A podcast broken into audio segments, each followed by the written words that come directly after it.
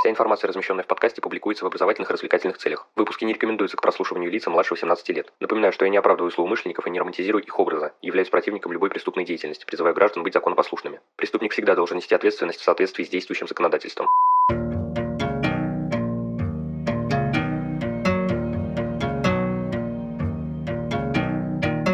Всем привет, вы на канале Крим One, и сегодня мы продолжаем знакомиться с криминалистическими сказками от Вэл Макдермит.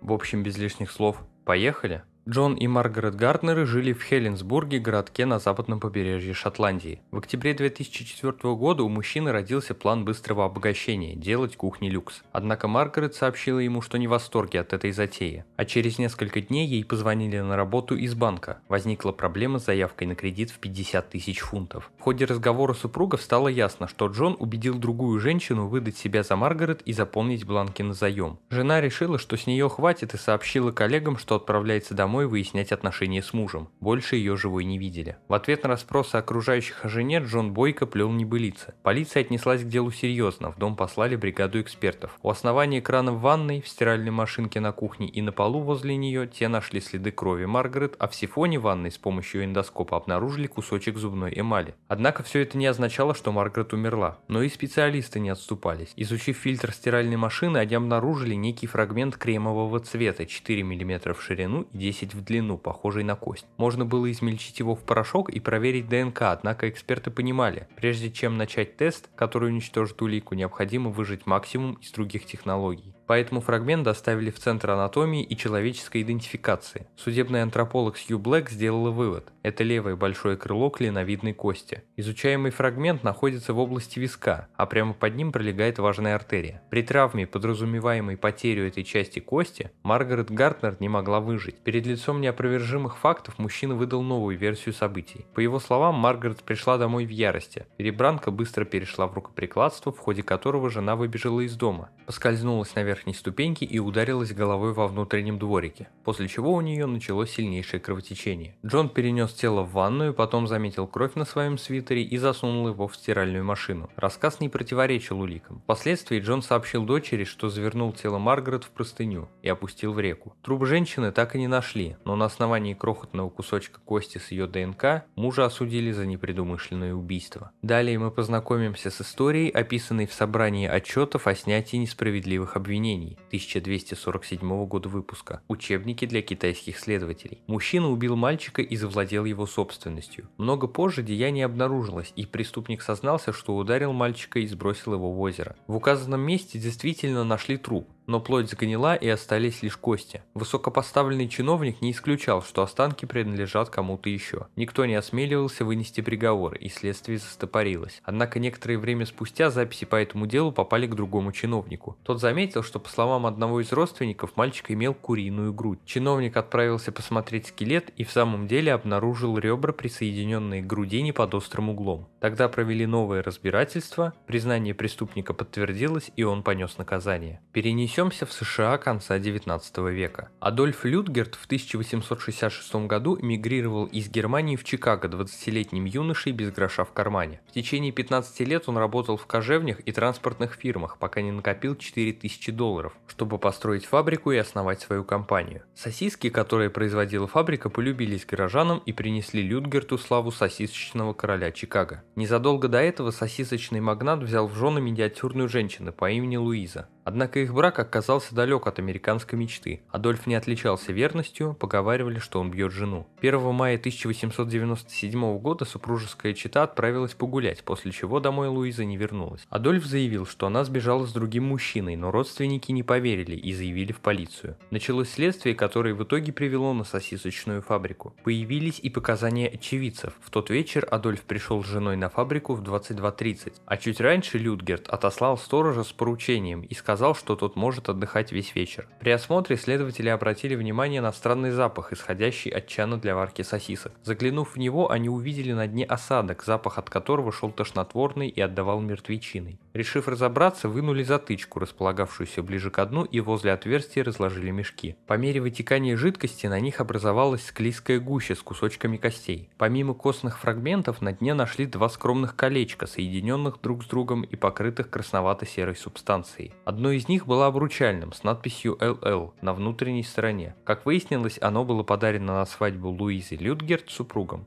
Внутри печи полиция также обнаружила несколько кусочков, походивших на кость, и остатки сгоревшего корсета. С учетом всех этих улик Людгерта взяли под стражу. В тот же год начались слушания. Джордж Дорси и несколько его коллег из Филдовского музея естественной истории в Чикаго выступили на стороне обвинения. Дорси заявил, что кости, найденные в печи, принадлежат человеку. Фрагменты ноги, пальцев рук и ног, грудной клетки и черепа женщины. Еще один эксперт сообщил, что в жидкости из чана обнаружен гематин, возникающий при разложении гемоглобина, который содержится в человеческой крови. Согласно свидетельским показаниям, перед исчезновением Луизы Адольф закупил сотни фунтов щелока. Мужчина утверждал, что он предназначался для уборки на фабрике, однако у обвинений была иная версия. Убийце понадобился щелок как прекрасный растворитель. На первом судебном процессе присяжные не только не пришли к единому мнению, но и переругались чуть ли не до драки в совещательной комнате. Однако Людгерта это не спасло. Год спустя состоялся повторный суд, на котором снова выступил Джордж Дорси. И на сей раз Людгерта признали виновным в убийстве жены. И завершающая история на сегодня. В глубоких водах Мексиканского залива нашли тело женщины. Ее явно убили, застрелили в грудь, завернули в рыболовную сеть и утопили с помощью анкерного зажима. Тело хорошо сохранилось, хотя и находилось долго в воде. Отчасти причиной тому была сеть, которая защитила его от крабов и рыб, обычно пожирающих трупы. Судебный антрополог вместе с командой быстро восстановила внешность женщины. Измерили череп, близко посаженные глаза, глубокий прикус и разрез глаз выдавали в погибшей классического белого европейца. На убитой было необычное ожерелье с бирюзой и бриллиантами, имеющие форму бабочки. Анализ скелета показал застарелые переломы ног и артрит правого колена, из-за чего женщина прихрамывала. Она удалила себе зубы мудрости. Измерив кости голени и исследовав таз, эксперты вычислили приблизительный рост между 158 и 165 сантиметрами, вес от 57 до 61 килограмма и возраст от 48 до 60 лет. Информацию сверили с базой данных лабораторий и в октябре 2004 года тело под номером 9915 было идентифицировано.